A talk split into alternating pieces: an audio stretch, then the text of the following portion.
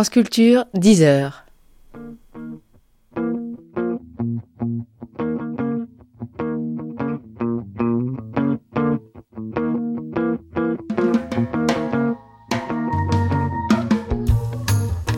Deuxième temps de Feu vert, la série sur les Français et l'environnement. Aujourd'hui, c'est l'eau qui retient notre attention. L'eau ressource, l'eau bien, l'eau économie, l'eau droit, l'eau service public. Sur quel principe repose la politique de l'eau en France? Quels sont les acteurs qui interviennent dans la gestion de l'eau dans notre pays? Qui contrôle quoi? Et comment est déterminé le prix de l'eau? Pourquoi augmente-t-il? À quoi servent les lois sur l'eau? N'est-il pas contradictoire de vouloir concilier des impératifs de santé publique et de protection de l'environnement avec des intérêts économiques et industriels? En d'autres termes, qu'est-ce que la politique de l'eau? C'est le thème du débat de Feu vert ce matin.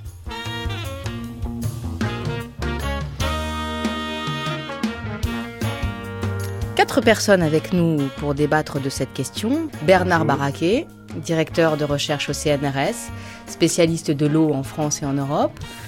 Daniel Vilsault, directeur scientifique de Lyonnaise des Eaux, groupe Suez, membre de la Fédération professionnelle des entreprises de l'eau, qu'on appelle FP2E, qui regroupe la quasi-totalité des entreprises privées assurant la gestion des services d'eau et d'assainissement. Ses adhérents desservent en nous les trois quarts des Français. Et vous êtes président aussi depuis deux mois d'Euro, E-U-R-E-A-U, je tiens à le préciser, Association des sociétés publiques et privées des 27 États membres de l'Union européenne, en charge des services d'eau et d'assainissement pour euh, quelques 500 millions d'Européens. Absolument. Jean-Claude Vial, directeur adjoint de l'eau au ministère de l'écologie, du développement et de l'aménagement durable. Et enfin Anne Lestrat, présidente d'Eau de Paris, la société d'économie mixte de la ville de Paris, qui est chargée de la production, du transport, de la qualité et de la pression de l'eau dans la capitale. Et j'ajoute que vous êtes conseillère de Paris. Bonjour. Alors commençons par vous, Jean-Claude Vial, puisque vous travaillez à la direction de l'eau du ministère de l'écologie. Qu'est-ce que c'est être directeur adjoint de l'eau au ministère de l'écologie? En quelque sorte, en quoi consiste votre travail? Bien, ça consiste à proposer des, solutions pour euh, répondre aux enjeux précisément de la politique de l'eau, qui sont avoir une gestion équilibrée et durable. Alors qu'est-ce que ça veut dire équilibré et durable? Ça veut dire équilibré entre tous les usages. On a mis en priorité l'eau potable, bien sûr, pour les populations, mais c'est aussi la qualité des milieux, c'est aussi les inondations, et c'est également tous les aspects usages économiques et de loisirs liés à l'eau. Et tout ça doit être durable, c'est-à-dire dans les conditions qui prennent en compte le fameux les fameux trois piliers du développement durable, l'économie, le social et l'environnement. Est-ce que c'est vous qui pilotez la politique de l'eau en France? Eh bien, je dirais que la, politique de l'eau en France, elle est en partie pilotée par Bruxelles déjà, c'est-à-dire que les, euh, au niveau français, on a adopté un certain nombre de, de, documents européens et ensuite on les met en œuvre. Donc, on a en particulier une directive cadre européenne sur l'eau qui formalise une grande partie de, nos engagements et euh, nous travaillons à obtenir ce qu'on appelle le bon état des eaux pour 2015. Ça fait pas mal de travail. Bernard Barraquet, vous qui connaissez quand même extrêmement bien toutes ces questions, à quoi sert la politique de l'eau? Est-ce qu'on pourrait catégoriser deux grands domaines dans lesquels la politique de l'eau intervient déjà? Oui, la politique de l'eau, en fait, c'est un terme finalement assez récent et qui est lié en fait à la montée des problèmes qu'on rencontre euh, partout dans le monde, mais notamment en Europe. Euh, autrefois, si vous voulez, il y avait une politique de la navigation, une politique de l'eau pour l'hydroélectricité, les services publics, et puis petit à petit, on s'est rendu compte qu'il fallait euh, renforcer euh, la coopération, le travail, la réglementation pour le partage des ressources.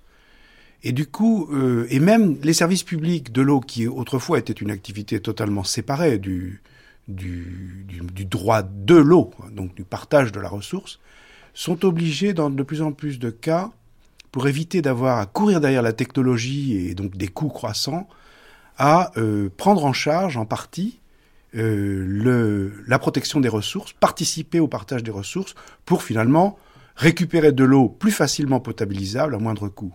Voilà le, les enjeux, ce qu'on appelle aujourd'hui la politique de l'eau. Mais en gros, c'est vrai que pour l'essentiel, moi, dans le travail que je fais, j'ai l'habitude de bien séparer les choses. D'abord, analyser comment, dans un pays quelconque, on partage les ressources, les lois, les institutions, etc., et qui sont souvent d'ailleurs à l'échelle nationale ou régionale ou de bassin. Et puis par ailleurs, voir comment on fournit les services publics de l'eau et de l'assainissement, qui sont souvent faits par d'autres institutions à une échelle plus locale le rapprochement entre les deux est un phénomène qu'il faut euh, étudier ensuite avec beaucoup d'attention. Jean-Claude Vial, aujourd'hui les priorités, c'est quoi? C'est économiser l'eau, c'est apporter de l'eau pour tout le monde, euh, ou c'est apporter une eau de qualité, ou essayer d'avoir les trois priorités en même temps? Jusqu'à présent, on était surtout euh, axé sur la qualité et depuis quelques années, on s'aperçoit qu'on a des problèmes de sécheresse récurrente qui fait qu'on on voit que la qualité est aussi liée à la quantité. Ce sont vraiment les deux aspects euh, maintenant qui sont indissociables. Alors Bernard Barraquet, c'est un système de gestion de l'eau français très particulier. Hein. c'est un système qui repose sur la décentralisation, on peut dire?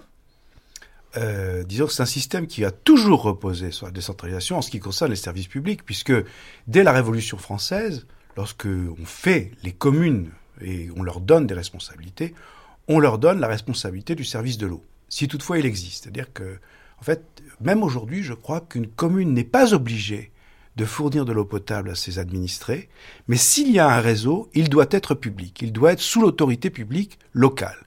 Et bien évidemment, comme on est dans un pays euh, avec beaucoup de petites collectivités locales et en même temps une centralisation historique, eh bien l'État intervient derrière de, mille manières par la réglementation, par l'appui technique, notamment par les corps d'ingénieurs, historiquement, pour que euh, les choses se passent, n'est-ce pas? Donc historiquement, le service est décentralisé. Historiquement, à l'inverse, le partage des ressources est une affaire d'État.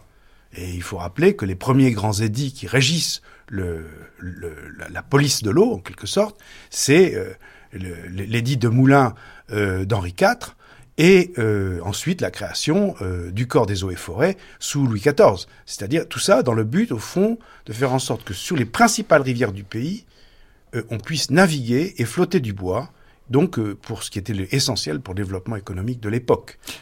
Et en, 1964, si j'avance un petit peu dans le temps, en 1964, euh, six bassins hydrographiques ont été euh, définis, ont été, la France, le territoire a été divisé mmh. en six grands espaces qui sont appelés bassins hydrographiques mmh. et qui, eux, sont chargés euh, dans ces, ces, communes, enfin ces bassins, ça s'appelle comme ça, de définir une politique de l'eau qu'on pourrait dire communale de définir les bassins, les agences de bassins n'ont pas été faites pour les services publics, même si elles interviennent beaucoup pour aider ceux-ci à se moderniser. Elles ont été faites euh, pour, au fond, améliorer le partage des ressources.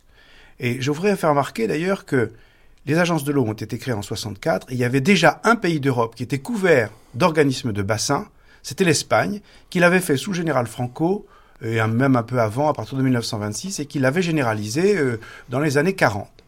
La grande différence entre le système espagnol de l'époque et le système inventé en 1964 dans les agences de l'eau, c'est que la politique espagnole de l'eau est une politique autoritaire, fondée sur des investissements massifs de l'État dans des grands barrages, dont le but ultime est même de pouvoir transférer l'eau depuis les Pyrénées jusqu'au sud de l'Espagne ce qu'on a vu apparaître ces dernières années et discuter même au plus haut niveau européen.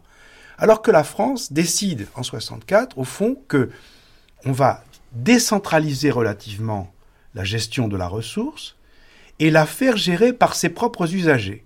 C'est-à-dire, au fond, on dit l'État va arrêter d'investir euh, dans euh, la poursuite de la grande hydraulique et tout ce qui se fera dans un bassin sera le plus possible financé par ses propres usagers qui paieront des redevances et qui voteront les programmes d'action et d'investissement qu'ils financeront à hauteur de 30 ou 40% le reste étant euh, du, euh, bah, au financement des, bénéficiaires directement, hein, qui le financeront par les redevances qu'ils paieront. C'est ça qui est nouveau.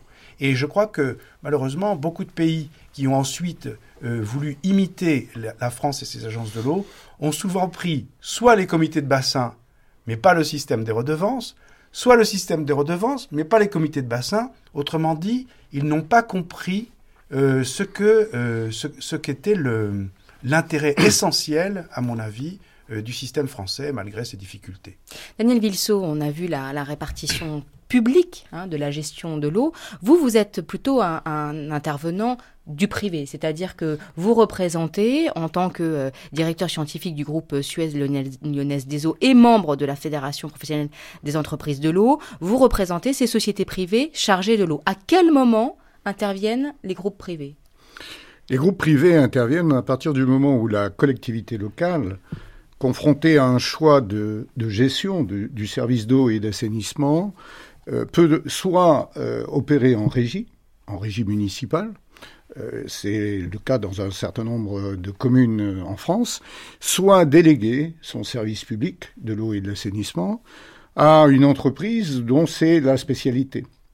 Ce faisant, ces délégations s'opèrent à travers des contrats qui lient la collectivité et la société privée, mais la responsabilité fondamentale de la délégation, comme de la fixation du prix de l'eau, comme des conditions dans lesquelles sont opérés ces contrats, reste de la décision de la collectivité locale. Et c'est elle qui reste euh, responsable vis-à-vis du client final, le client consommateur, euh, du bon fonctionnement du service, bien évidemment en co-responsabilité, je dirais, avec euh, l'entreprise privée qui, au terme de son contrat, a des obligations qui sont clairement définies. Alors il faut expliquer quand même que la majorité des maires choisissent de déléguer la gestion de l'eau justement à des opérateurs privés plutôt que d'en assurer eux-mêmes le suivi. Euh, comment l'expliquer? Quels sont les avantages pour la commune pour vous, on, peut les imaginer assez clairement, mais pour la commune, quels sont les avantages d'une gestion par délégation? Pourquoi ne pas le faire directement? Mais écoutez, c'est souvent une question de moyens. Euh, on disait tout à l'heure qu'il y avait un très grand nombre de collectivités locales. Euh, ces collectivités euh, se, se rassemblent quelque part à travers des collectivités territoriales qui peuvent être des syndicats de communes qui prennent la responsabilité à ce moment-là. De plus en plus, on va vers ces communautés d'agglomération ou ces communautés de communes en fonction de la taille des communes qui sont fédérées, de sorte que on, on, réduise le nombre des, des, petits opérateurs de façon à avoir une, une, taille critique, une masse critique pour pouvoir faire euh, une, bonne, une bonne gestion et une gestion efficace et, économique de, de, de ces systèmes d'eau et d'assainissement. Ce que l'on constate en général, c'est que c'est là où euh, les problèmes techniques sont le, le plus souvent euh, rencontrés, que euh, nos délégations de services publics euh, s'opèrent, c'est-à-dire lorsque on a des eaux de surface plus difficiles à potabiliser ou lorsque l'on a des variations de population importantes sur les zones littorales, par exemple, que les délégations de services publics sont plutôt euh, la, la, ont plutôt la faveur, je dirais, des, des élus. Euh, je, on y reviendra peut-être éventuellement. Je parle là de délégation simple, euh, délégation de type affermage, sachant qu'il y a une autre possibilité également qui s'opère pour elle, c'est la possibilité de la concession, où à ce moment-là, non seulement nous opérons, mais nous opérons des, des, des infrastructures, des ouvrages auxquels nous avons contribué dans le financement euh, tout en respectant les règles de, de marché public euh, qui, qui, sont toujours la règle de base sur ce genre de, transactions et de délégations. Pour l'instant, on a l'impression d'une grande lisibilité. Euh, Anne Lestrat, vous êtes présidente de Paris, je le rappelle. Comment ça se passe à Paris? Est-ce que vous pouvez nous expliquer comment se répartissent le public d'un côté, le privé de l'autre? Comment ça fonctionne? Et est-ce que vous trouvez, vous, dans votre cas, que ça fonctionne bien? Oui, je, vais euh, partir de l'organisation du service d'eau à Paris pour, euh, Daniel Vilsault me le pardonnera, euh, mitiger son, analyse, voire, voire la contredire sur certains points. L'organisation du service d'eau actuel à Paris date en fait des années 85, 1985 et 87. C'est Jacques Chirac qui a décidé en fait d'abord de, commencer à privatiser la distribution. Donc sur la rive gauche, nous avons Lyonnaise des eaux, et sur la rive euh, droite, euh, la Générale des Eaux. Enfin, c'est leur, filiale. Et la production a été confiée à une SEM, donc une société d'économie mixte, en 87. C'est pour ça que d'ailleurs je, tiens à, modérer un des propos de, Daniel Vilsault. Il y a certes une délégation au, groupe privé, il y a aussi la possibilité de déléguer à des SEM, même si c'est pas très usité en France, qui sont certes des sociétés privées en termes de, de droit, de comptabilité, mais euh, qui sont, et d'ailleurs c'est le cas euh, parisien, euh, contrôlés par la collectivité. C'est-à-dire que la SEM de Paris, l'actionnaire principal, c'est la ville de Paris à 70%. Et, et je considère que c'est un peu une entreprise publique locale euh, certes, euh, pas sous le, même modèle que ce qui se passe en Allemagne, en Hollande, en Italie. D'ailleurs, je le regrette parce qu'il y a encore une part d'actionnariat euh, privé, mais qui fonctionne quand même plutôt sous, on va dire, sous des objectifs de politique publique que sous des objectifs de, de groupe privé. Donc, nous avons un fonctionnement assez singulier qui pour moi d'ailleurs n'est pas totalement euh, efficace. Je ne critique pas évidemment la compétence des, groupes privés parce que je pense que c'est pas la, la c'est pas la question. Je pense que les compétences professionnelles existent à la fois dans le secteur privé et dans le secteur public. Euh, je regrette néanmoins qu'on considère trop souvent que le secteur public n'a pas forcément les compétences techniques, ce qui est, ce qui est pas le cas. En l'occurrence, à Paris, les compétences techniques existent et je reste convaincu qu'un même opérateur public qui soit à la fois en charge de la production et de la distribution permettrait d'abord une meilleure lisibilité pour le consommateur parisien, parce que l'usager parisien, qui, doit être un acteur mieux pris en compte, n'a aucune information sur son service, se perd un peu dans l'organisation qui est quand même complexe, permettrait aussi euh, des coûts d'échelle, parce que nous avons évidemment, quand il y a plusieurs acteurs, et c'est normal, quel que soit d'ailleurs leur, leur statut, euh, des pertes d'informations et, des, et je dirais une, euh, des coûts d'échelle à gagner à n'avoir avoir qu'un seul opérateur. Et euh, dernier point, c'est que je, reste convaincu que euh, en ce qui concerne l'exploitation du service de l'eau, je parle bien de l'exploitation du service de l'eau, euh, des objectifs de rentabilité euh, privée, comme, euh, comme les groupes privés doivent l'avoir pour fonctionner, euh, ne doivent pas se faire ne doivent pas se faire jour, ne doivent pas exister quand il s'agit de l'exploitation du service. C'est-à-dire que nous aurons toujours besoin des entreprises privées pour ce qui concerne les travaux, que ce soit les usines, euh, la pose de canalisation et autres.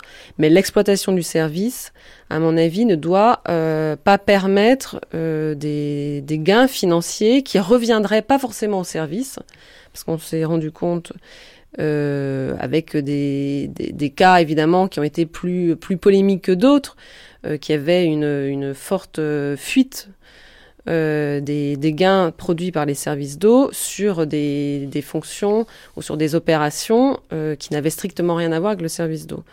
Donc euh, c'est pour ça que je, continue à, défendre l'idée qu'un service public à Paris peut être performant, efficace, dans l'intérêt de l'usager, dans l'intérêt général. Daniel Bilsou Écoutez, je ne sais pas ce que sont les fortes fuites dont parle Madame Lestrade, mais euh, pour le moment, on en était resté aux fuites sur les réseaux de distribution d'eau. Voilà que de nouvelles fuites apparaissent euh, ou apparaîtraient, je ne sais pas. Euh, mais si j'en si j'en crois euh, les, les, études de satisfaction que, que, nous réalisons avec un certain nombre d'opérateurs euh, privés, nous, nous, il ne semble pas que cette euh, cette opposition, si vous voulez, entre euh, les, les, services publics et les services euh, privés soit très importante.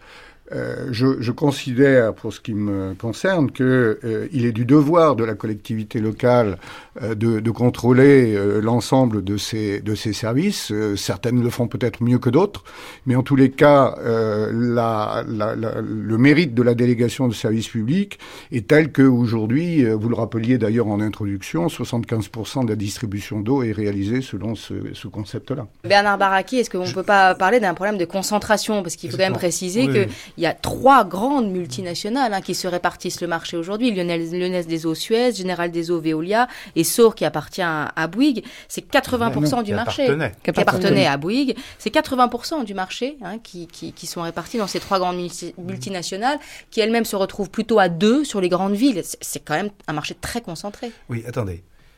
Revenons un tout petit peu en arrière, si vous le voulez bien, pour qu'on dise des choses précises. Il y a en France, heureusement ou malheureusement, 36 500 communes. D'accord? C'est-à-dire qu'on pourrait presque dire la France a plus de communes que le reste de l'Europe réunie. C'est souvent d'ailleurs comme ça. Et par voie de conséquence, on s'est trouvé il y a encore quelques années avec, pour la distribution d'eau, 16 500 unités de distribution d'eau et pour l'assainissement encore plus puisqu'on dépasse 17 000. Et symétriquement, c'est normal. On a un pays de petites villes, de petites communes. La France peut s'honorer d'avoir 17 000 stations d'épuration des eaux usées.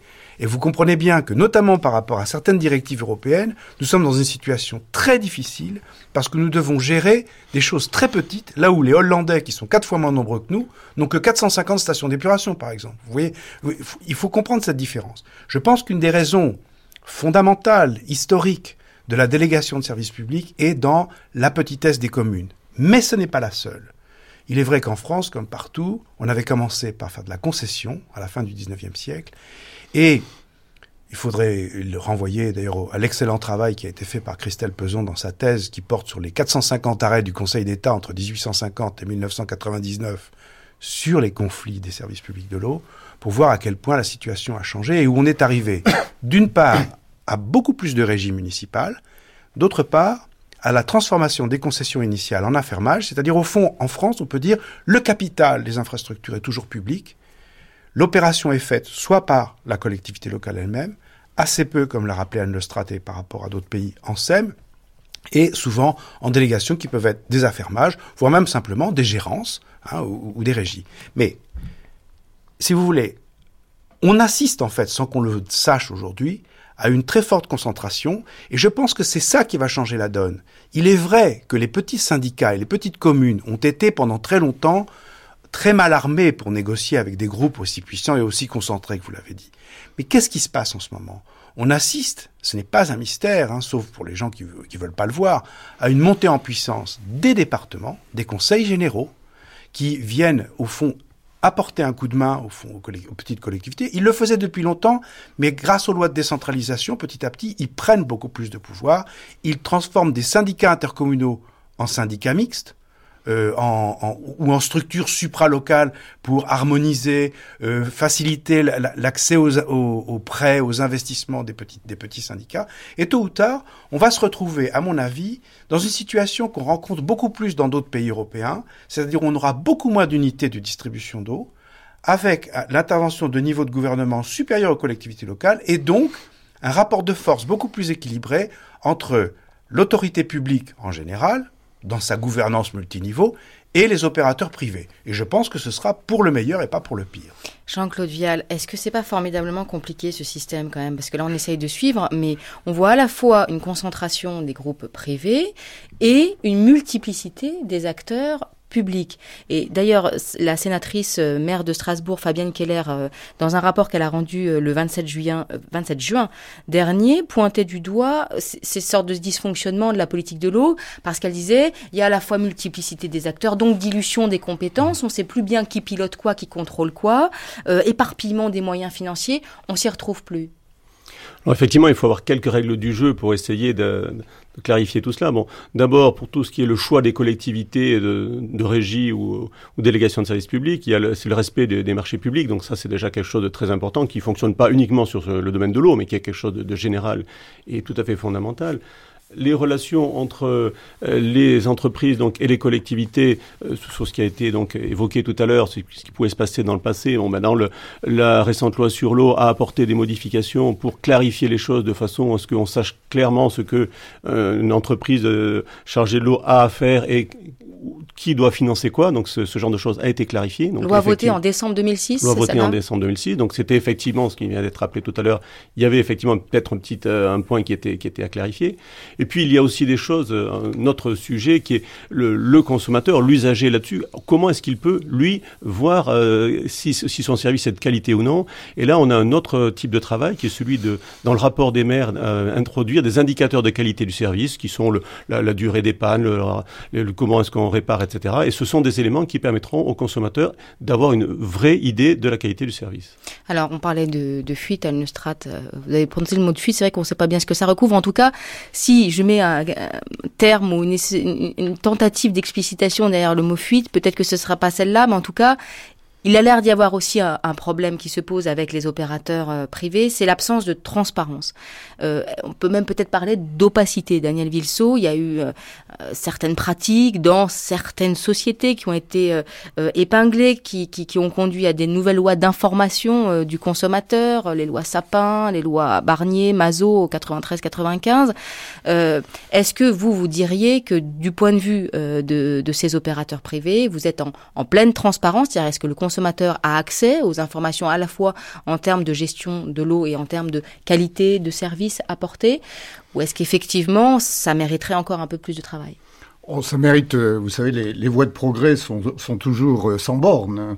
Je pense qu'effectivement, nous avons depuis euh, longtemps, depuis les références aux lois Barnier, Sapin dont vous parliez tout à l'heure, la dernière euh, loi sur l'eau et les milieux aquatiques et nous attendons les, les, les, les avancées. Euh, l'arrêté qui vient de sortir euh, sur le rapport du délégataire Robert. Les indicateurs de performance, c'est ça? Les indicateurs de performance. Nous avons aujourd'hui un, un, panel de 24 indicateurs de performance qui permettent à tout à toute personne, je dirais, de, de, suivre la qualité du service. Il faut, il faut mesurer cette qualité de service. Je crois que de ce point de vue-là, euh, tous ensemble, d'ailleurs, euh, régie et, et, et délégataires, et autres pays européens. Et, et, ouais, les autres pays européens, ça, on, on en parlera un peu parce que ils confondent souvent eux concurrence et compétition. Hein, quand on fait. Euh, je parlais uniquement des indicateurs de performance ah qui sont mis en place au niveau européen. Mais on, on, reverra euh, le sujet peut-être tout à l'heure, parce que je dirais qu'en France, nous avons une véritable concurrence entre les sociétés, vous le disiez tout à l'heure, entre les groupes, et, en,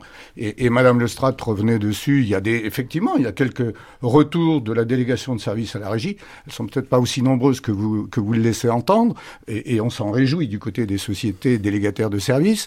Euh, mais il y a un arsenal d'indicateurs de, de, de performance qui permettent justement aujourd'hui à chacun d'évaluer euh, le service, la qualité du service qui est rendu. Et la qualité du service qui est rendu, c'est la qualité de l'eau potable. Euh, des récentes enquêtes ont montré que de plus en plus de Français faisaient confiance à l'eau du robinet. 83% des Français font aujourd'hui confiance à l'eau du robinet. Nous nous en réjouissons. Euh, les, les régies comme nous, les délégataires, nous nous réjouissons de cet état de fait parce qu'on parle aussi un peu de développement durable et d'économie d'énergie. Et je crois que les gens commencent à comprendre quels sont les, handicaps que peut avoir l'eau en bouteille euh, lorsqu'il faut qu'ils la charrient, lorsqu'il faut qu'ils la grimpent euh, chez eux. Heureusement, ils ont des ascenseurs, mais quand ils n'ont pas d'ascenseur, c'est là qu'ils se rendent compte de la qualité du service qui est délivré. Donc de ce point de vue-là, je dirais, nous, nous nous félicitons de la, de la façon dont les choses ont évolué. Qu'il y ait eu besoin euh, d'ajouter des dispositifs réglementaires, je dirais que ça, va de soi. Si vous voulez, nous vivons dans un monde qui évolue en permanence. Je pense qu'on aura tout à l'heure l'occasion de reparler de ce qui se passe aussi en prévision dans les directives européennes. Euh, c'est des sujets auxquels il faut que nous nous préparions. Euh, et, et, donc, euh, tout ça fait qu'on est sur un système qui évolue, qui évolue favorablement. De ce point de vue-là, moi, j'ai un seul regret à, donner de la part de, la profession, si vous voulez, c'est que on avait établi sur le service public euh, de l'eau et de l'assainissement euh, dans les collectivités locales les commissions consultatives des services publics locaux, la, fameuse CCSPL, où les gens devraient venir, devraient participer et, et devraient contribuer, si vous voulez, à l'évolution du système. Et force est de constater que euh, les cas où ça marche bien sont les exceptions. Et ça, c'est tout à fait dommage. C'est tout à fait dommage parce que ça veut dire que on donne aux gens des outils de communication avec eux, on donne aux gens la possibilité de d'apprécier la qualité du service qui leur est rendu à travers les indicateurs de performance et de s'exprimer à travers les commissions consultatives des services publics locaux. Malheureusement, euh, c'est quelquefois des querelles d'experts qui s'expriment autour de, de ça, et c'est à l'encontre de ce qui avait été imaginé pour donner la parole euh, à, à, à, je dirais, pour reprendre une image commune, c'est la ménagère de 50 ans, si vous voulez. Mais ce serait bien que ce soit elle qui s'exprime, mais malheureusement, on constate que c'est pas elle qui s'exprime. Anne Lestrade. Bon, je ne sais pas s'il doit y avoir que la ménagère de 50 ans qui doit s'exprimer sur la politique de l'eau, mais là, là où je vous... C'était un exemple. Oui, oui. là où je vous retrouve, euh, et on va, je vais commencer par les points d'accord, euh, c'est que les, les, commissions de, les commissions consultatives des services publics locaux, euh, c'est vrai, sont mal mises en place quand elles sont mises en place et ne permettent pas réellement un débat public euh, intelligible pour les usagers qui sont les usagers de ce service. Euh, donc là, vous avez, là, on, prêche, euh, on prêche la même chose et on, ça serait bien, en effet, que les collectivités euh, locales soient plus audacieuses sur cette question. On est d'accord aussi sur le fait qu'il faut continuer à défendre l'idée d'un service public de l'eau pour une eau au robinet de qualité et pour éviter, et ça c'est un de mes grands combats aussi, d'alimenter le marché très lucratif des eaux en bouteille, qui est non seulement économiquement pas euh, intelligent, je dirais, en, termes de, consommation, et évidemment pas supportable et pas soutenable en matière de, développement. Là où on ne sera pas euh, d'accord, mais c'est d'ailleurs normal et c'est pas la, première fois, euh, c'est sur l'analyse que vous faites du secteur de l'eau en France. c'est pas vrai qu'il y a de la concurrence. le, je le continue à le, à dire parce que je le vois. c'est aussi mon expérience qui me fait dire ça. Euh, il y a trois grosses multinationales de l'eau et surtout deux très importantes. Ce n'est pas pour rien que ce sont les deux plus grandes multinationales de l'eau au monde. Euh, Suez. On devrait en être fier, non? Suez. Oui, alors non, non, ça c'est une discussion que j'ai souvent eue. Moi, le patriotisme économique, c'est pas l'argument. C'est hors l'hexagone. Ah non, mais c'est justement, c'est pas, c'est pas, le, moi, c'est pas mon argument. Je considère que euh, l'intérêt général, c'est pas de savoir si les entreprises multinationales sont françaises, néerlandaises, hollandaises, enfin italiennes ou quoi que ce soit. C'est plutôt de penser quel service, euh, au mieux euh, des intérêts de l'usager, économiques, sociaux, et dans, dans, une préservation de la qualité de la ressource. Bon. Donc, et je constate malheureusement, euh, on viendra peut-être sur la question de la qualité de la ressource, mais en matière de, mode de gestion, que nous n'arrivons pas à avoir un vrai débat contradictoire en France, que le secteur concurrentiel, la concurrence n'existe pas réellement justement sur ce secteur, et que nous avons des difficultés quand nous portons euh, un discours un peu différent à se faire entendre. Et euh, vous avez pointé le fait qu'il y avait des dysfonctionnements passés que j'ai de manière un peu euh, gentille euh, dénommée sous, sous, sous, le terme de fuite. Euh, certes, les plus gros abus et les plus gros scandales euh, sont passés. Certes, ce n'est pas que de la faute des groupes privés. Les collectivités locales et les élus n'ont pas euh, pris leur part de contrôle des délégations. il y a une, on sait très bien aussi, ça a servi au financement des partis politiques. Mais cette question existe toujours. il y a toujours. Bah, moi, je peux vous citer une ville. Euh, qui, quand elle a cassé euh, son, quand elle n'a pas renouvelé son, son contrat avec euh, un grand groupe privé, a décidé de passer en régie, les pressions les pressions au niveau, euh, au niveau des élus qu'elle a eu à subir. Et avec le, un groupe privé que j'aurais la, la, gentillesse de taire, qui a dit, vous comprenez, on ne, on ne continuera pas à financer votre équipe de basket si vous décidez de passer en régie. Donc les, les, les termes encore des pressions existent. Et je, je, pense malheureusement que nous ne sommes pas encore dans un débat totalement euh, serein avec euh, un poids trop important des groupes privés en France. Bernard Barraquet, un mot sur cette question? Je, je, voudrais qu'on sorte de ce débat. C'est ce que j'allais proposer. Parce que euh, je pense qu'il faut aborder cette question, bien évidemment. Mais moi, l'analyse que je fais, c'est une analyse euh, assez euh, désespérée parce que finalement, ce débat qui est là, il a tendance à occulter euh, parce que finalement il a été repris par beaucoup de médias, et ce que j'appellerais, euh, de façon un peu ironique, la coalition des furieux de la facture d'eau.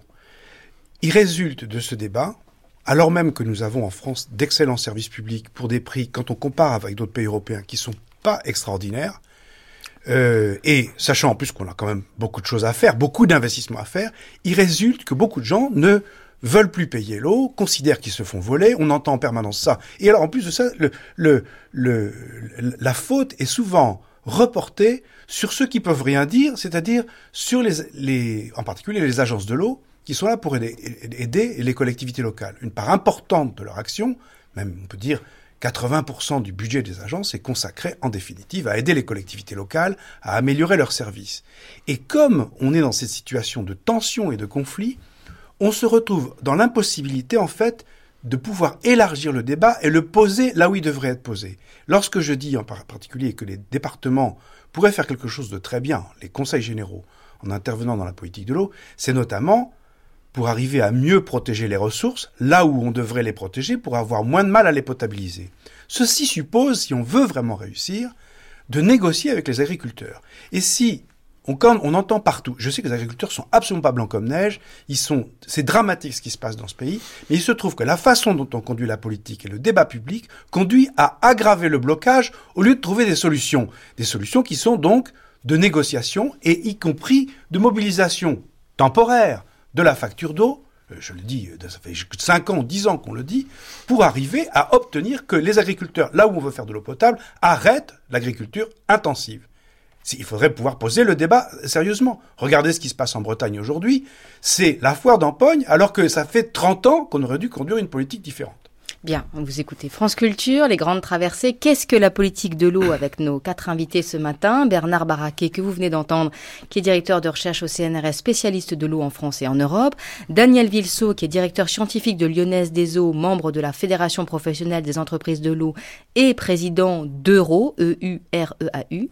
Jean-Claude Vial, qui est directeur adjoint de l'eau au ministère de l'écologie, du développement et de l'aménagement durable. Et enfin Anne Lestrade, qui est présidente d'Eau de Paris. Mais justement, venons-en à cette question de, la facture d'eau, de qui paye, de qui pollue, de qui consomme, Jean-Claude Jean Vial, on, a quand même cette, cette, ce sentiment que, euh, c'est d'ailleurs ce sentiment euh, qui repose sur des chiffres, sur un constat net, hein, c'est que les plus gros pollueurs sont les agriculteurs, euh, malgré tout, les moins pollueurs de tous, si on fait des, des constats avec des chiffres posés, peut-être que Bernard Barraquet, que je vois, non pas opiner du chef, mais au contraire me contredire, nous dira l'inverse tout à l'heure, mais enfin, ce qu'on dit, c'est que les particuliers sont quand même moins pollueurs et que, de fait, sur la facture se retrouvent euh, à payer le plus euh, les, les particuliers euh, alors que les agriculteurs payent moins. Bon, comment ça se fait qu'il y a ce, contraste-là et, ce paradoxe même? Alors, ce, contraste et ce paradoxe, je dirais d'abord qu'il n'est pas uniquement français, puisque quand on discute avec nos collègues européens, c'est exactement la même situation. Donc,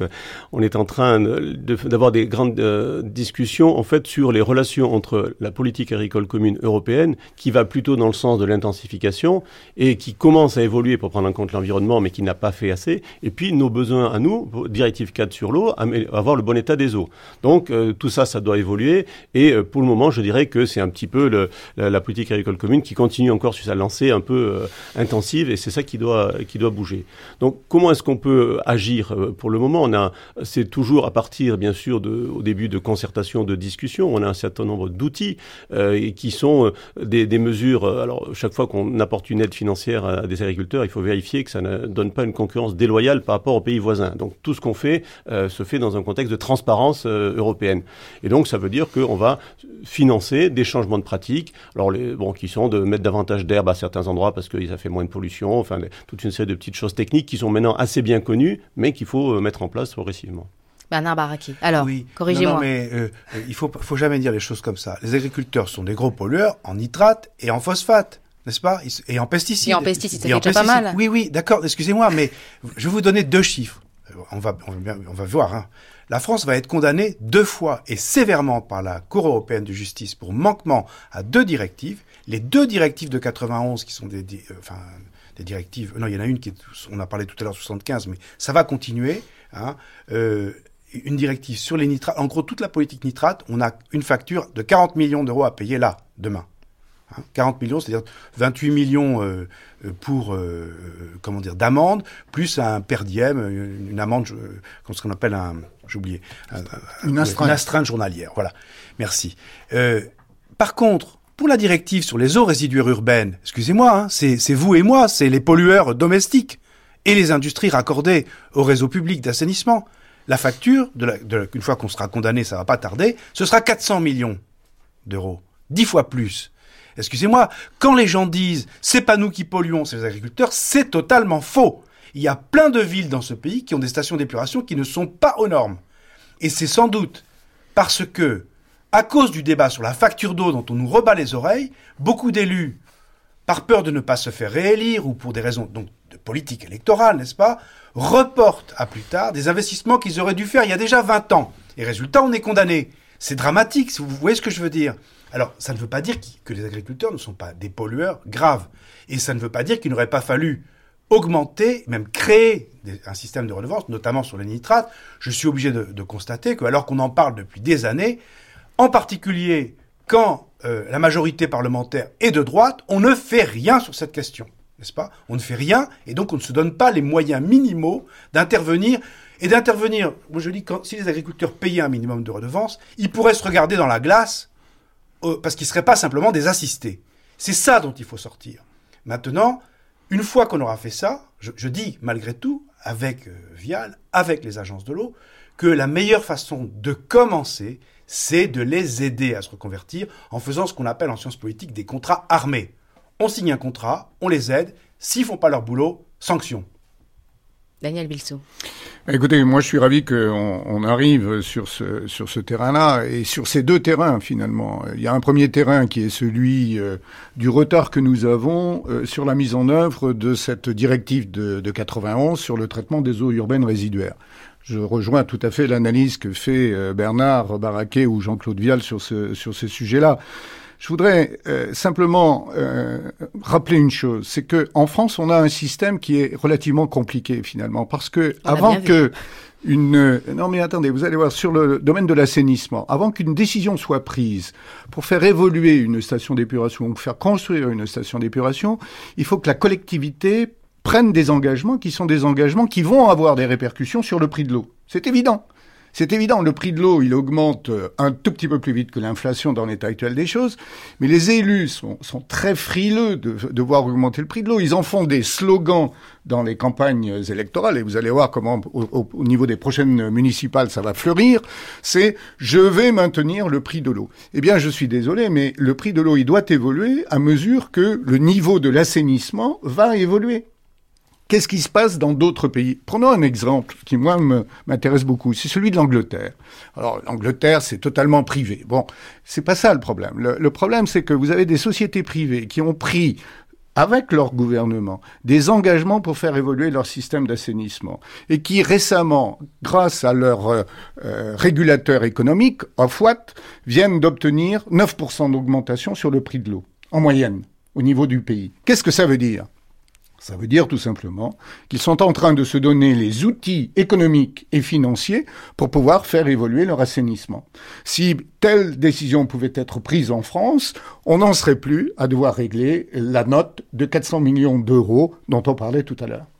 Donc il faut impérativement qu'il y ait une possibilité, si vous voulez, de débloquer le système. On ne fera pas d'omelette sans casser les œufs. Il est évident que, et on le constate depuis déjà quelque temps, le prix de, de l'eau est stabilisé. Nous avons en France un prix moyen de l'eau qui est de 2,77 mètres euh, augmenté, je crois euros. C'est 3 euros maintenant. Oui, c'est aux, aux, environs de 3. Mettons que ce soit à 3. Il y a une, une prochaine étude qui va confirmer tous ces, tous ces résultats-là. Mettons qu'on soit à 3 euros aujourd'hui. On est dans, on est dans le milieu milieu du, du, on est dans la moyenne Européenne. On est dans la moyenne européenne. Mais quand vous regardez les pays qui ont fait les efforts qui étaient nécessaires de faire dans le domaine de l'assainissement, et je pense en particulier aux Scandinaves, et je pense en particulier aux Allemands, eh bien, ils sont au-delà de tout ça. Ils sont au-delà de tout ça. Alors, il faudra que l'on se donne et qu'on ait le courage de se donner les outils pour euh, vraiment satisfaire aux directives européennes. Alors ça, c'est pour ce qui est de, de l'eau usée. Si vous me permettez, je, je reviens sur ce qui était dit là sur euh, les normes environnementales alors euh, à ce moment-là. Oui, là aussi, euh, il, est, inutile de pointer du doigt, si vous voulez, le monde agricole.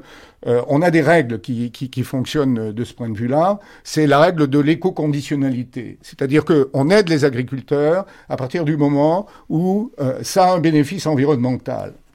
Or, force est de constater que on n'avance pas vite sur ce, sur ce sujet-là. Et, nous le savons particulièrement puisque nous avons plusieurs sites d'abord qui ont fait référence. L'affaire de Guingamp, euh, c'était une affaire où euh, l'eau potable n'était plus potable parce qu'il y avait trop de nitrate dans la prise d'eau. Bon, ben ça c'était euh, une action qui a été menée par Lyonnaise des Eaux à une époque.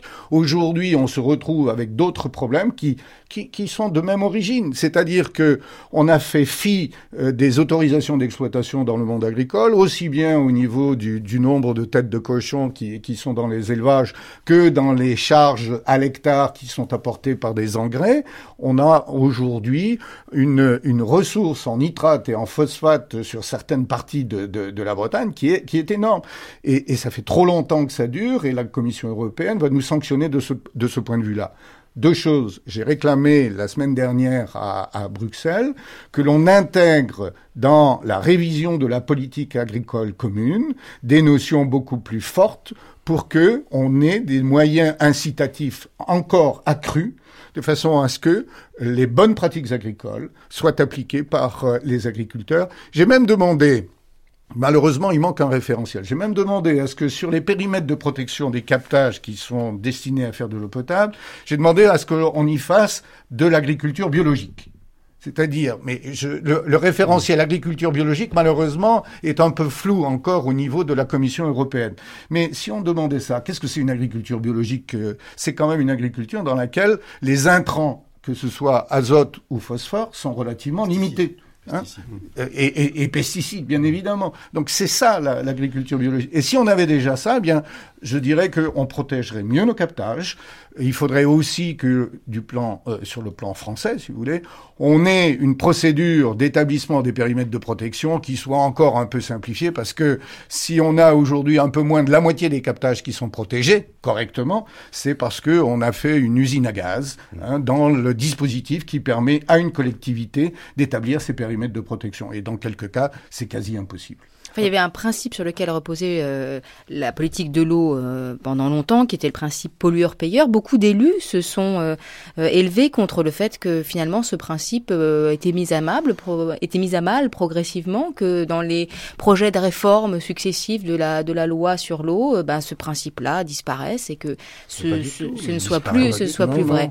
Jean-Claude Vial. Je crois que dans la loi sur l'eau, on retrouve toute une série d'éléments. D'abord, il y a toutes les toutes les redevances qui ont été confirmé. Euh, il faut rappeler que les redevances, euh, ce sont des, impôts et taxes euh, de toute nature, donc c'est le Parlement qui les définit.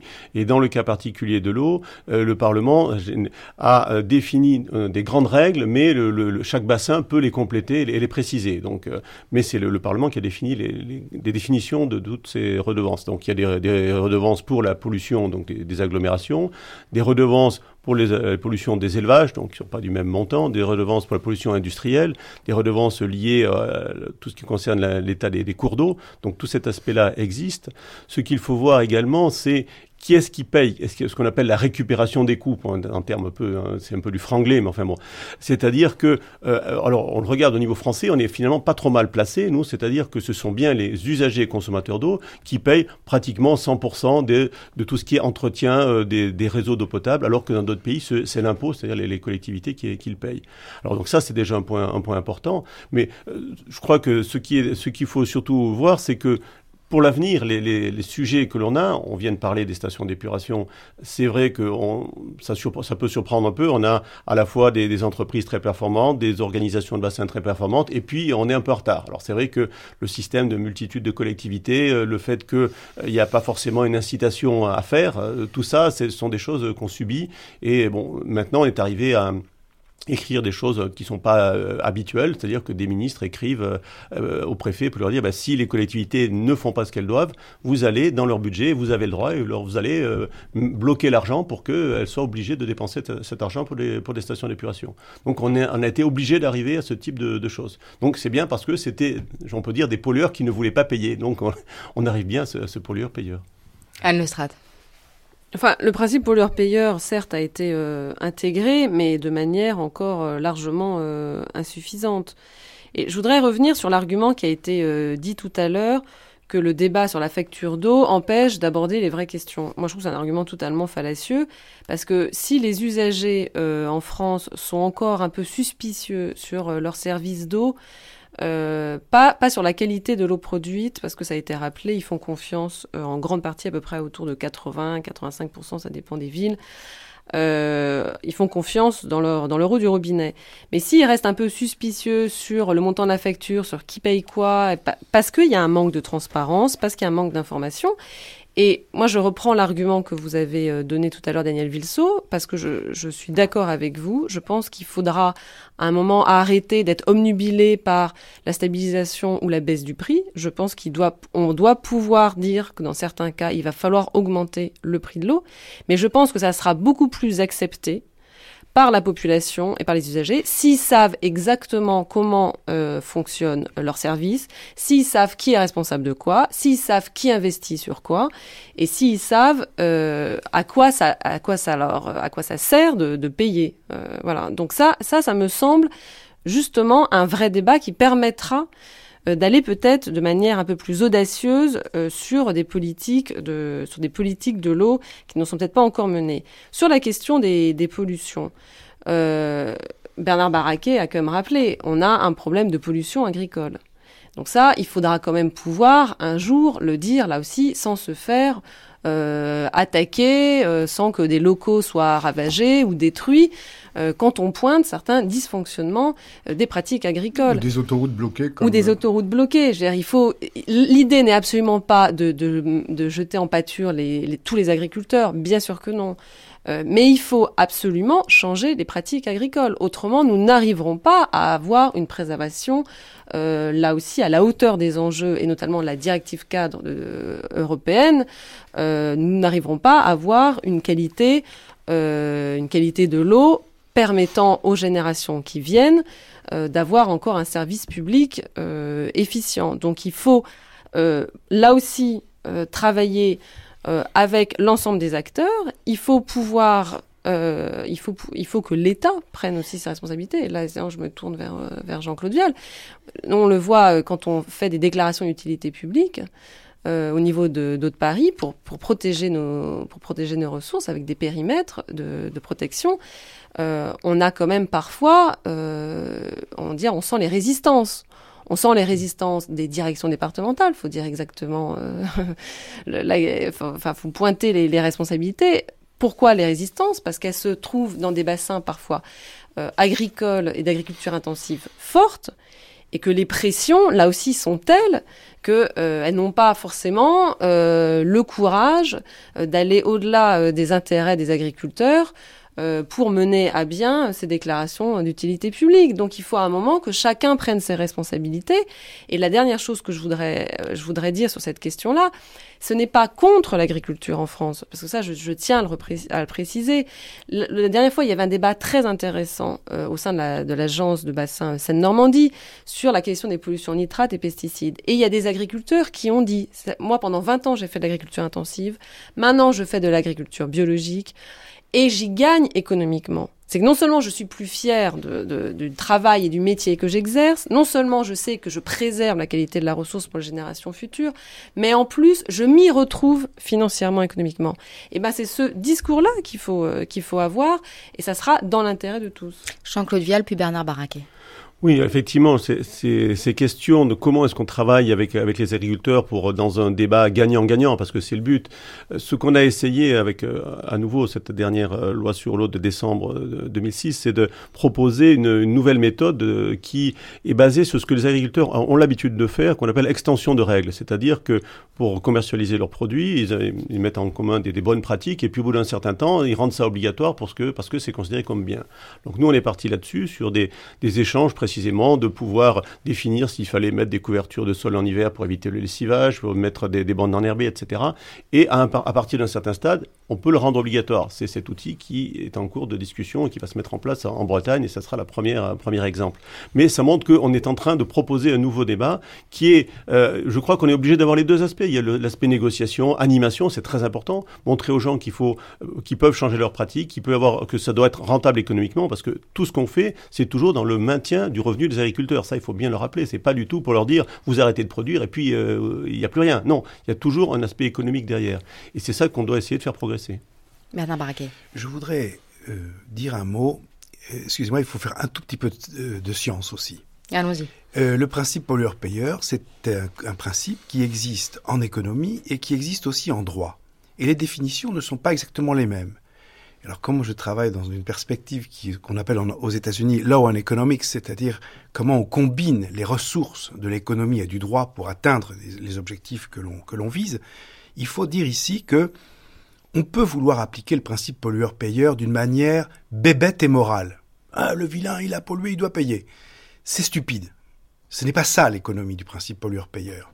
Même euh, Alasdair Pigou, qui l'a inventé, disait qu'on pouvait l'appliquer à l'envers, c'est-à-dire apporter un bonus à celui qui améliore l'environnement plutôt qu'une taxe à celui qui le détruit. C'est d'ailleurs ce principe sur lequel fonctionnent nos agences de l'eau. Autrement dit, contrairement à ce qui a été dit par un certain nombre d'économistes de l'environnement, plus ou moins liés au ministère des Finances, et extrêmement en fait des gens qui sont des néolibéraux, euh, on peut très bien concevoir un principe pollueur-payeur organisé de façon communautaire et collective. Je veux dire par là y compris au niveau européen, beaucoup de gens, sous l'influence libérale anglo-saxonne, voudraient nous imposer un principe pollueur-payeur à l'anglo-saxonne, c'est-à-dire responsabilité individuelle, libéralisme en quelque sorte, alors que dans une perspective d'économie qu'on va appeler causéenne, du nom de Ronald Coase qui a eu le prix Nobel pour ça, on peut parfaitement imaginer des politiques économiques d'incitation qui sont basées sur la mutualisation et le contrat.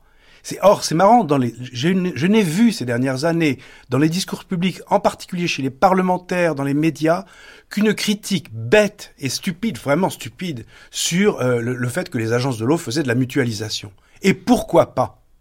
Ces, ces principes communautaires sont ceux qui sont à la base du progrès par le fait qu'on va faire de l'apprentissage collectif Bien sûr, il ne faut pas qu'on fasse n'importe quoi, comme on a souvent fait avec les agriculteurs, en leur disant on vous apporte l'argent d'abord et on vous demandera des comptes bien plus tard. Alors en fait, on les demande jamais. C'est pas ça. Et c'est pour ça que nous, euh, enfin en tout cas les gens avec lesquels je travaille, sont partisans, comme le fait la ville de Paris d'ailleurs, euh, de passer des contrats locaux avec les agriculteurs parce que c'est beaucoup plus facile. Comme le fait euh, Haute-Paris. Comme le fait Haute-Paris excuse-moi Anne. Euh, Comme le font des entreprises de la FP2E. oui, il y a bien, il y a plein de villes qui se mettent à le faire. Malheureusement, je dois dire que nos, nos, amis allemands et hollandais vont beaucoup, ont déjà été beaucoup plus loin que nous, parce que eux, au lieu de se poser des questions théoriques libérales, néolibérales, ils ont fait les choses qui vont dans le sens euh, de, de, la, de la solution des problèmes par la mutualisation et la mise en commun, la coopération ville-agriculteur, par exemple. Alors Daniel Vilso, euh, est-ce que c'est justement par cette mutualisation, peut-être par ces politiques économiques d'incitation dont parlait Bernard Barraquet, que la France, qui s'est engagée à satisfaire d'ici à 2015 l'objectif du bon état écologique des milieux aquatiques, euh, c'est-à-dire euh, appliquer la directive européenne de, 2000 cette fois, nous permettra d'y arriver? C'est la, bonne solution? J'ai peur que là encore on soit parti un peu tard. J'ai peur que là encore on soit parti un peu tard parce que une chose est de, est de voter euh, des lois et des règlements, et il y en a d'autres qui sont en préparation au niveau européen une autre, une autre base de temps et, la base de temps que suit le milieu naturel pour euh, récupérer quelque part euh, de tout cela. Donc euh, je crois qu'on est tous d'accord pour dire qu'il faut que nous ayons des actions qui soient concertées entre le monde agricole, le monde des collectivités locales et le monde de la, des gestionnaires de l'eau, qu'ils soient publics ou privés, de façon à ce que nous puissions tous ensemble être dans une situation que, que Jean-Claude Vial qualifiait de gagnant-gagnant. Je crois qu'il faut aussi que nous ayons conscience de, l'évolution des pratiques agricoles. Euh, en, en, tant que président d'Euro, j'ai signé une charte euh, pour le bon usage des pesticides. Bon usage des pesticides depuis le transport, le stockage, la préparation des épandages, la réalisation des épandages, la fin des épandages, tout ça est absolument nécessaire à prendre en compte. La récupération des fonds de bidon, le vidange des réservoirs, tout ça est extrêmement à prendre en compte, de sorte que nous puissions demain espérer justement atteindre les objectifs de la directive 4 sur l'eau. Mais c'est pas encore gagné. Il y a encore du travail. Merci à tous, ce sera le mot de la fin. Merci euh, Bernard Barraquet, Anne Lestrat, Daniel Vilso et Jean-Claude Vial. On se retrouve tout de suite pour le documentaire de Feu Vert dans lequel on vous retrouve, Anne Lestrat, puisque nous allons nous intéresser à l'eau que l'on boit à Paris. Vous savez peut-être, et on l'a évoqué ici, que le dernier baromètre du Centre d'information de l'eau pour la première fois depuis 10 ans montre que cette année, la consommation d'eau du robinet a dépassé celle de l'eau en bouteille en France. Eh bien, nous avons voulu aller voir d'où vient cette eau du robinet, mais à Paris, et comment elle est rendue potable.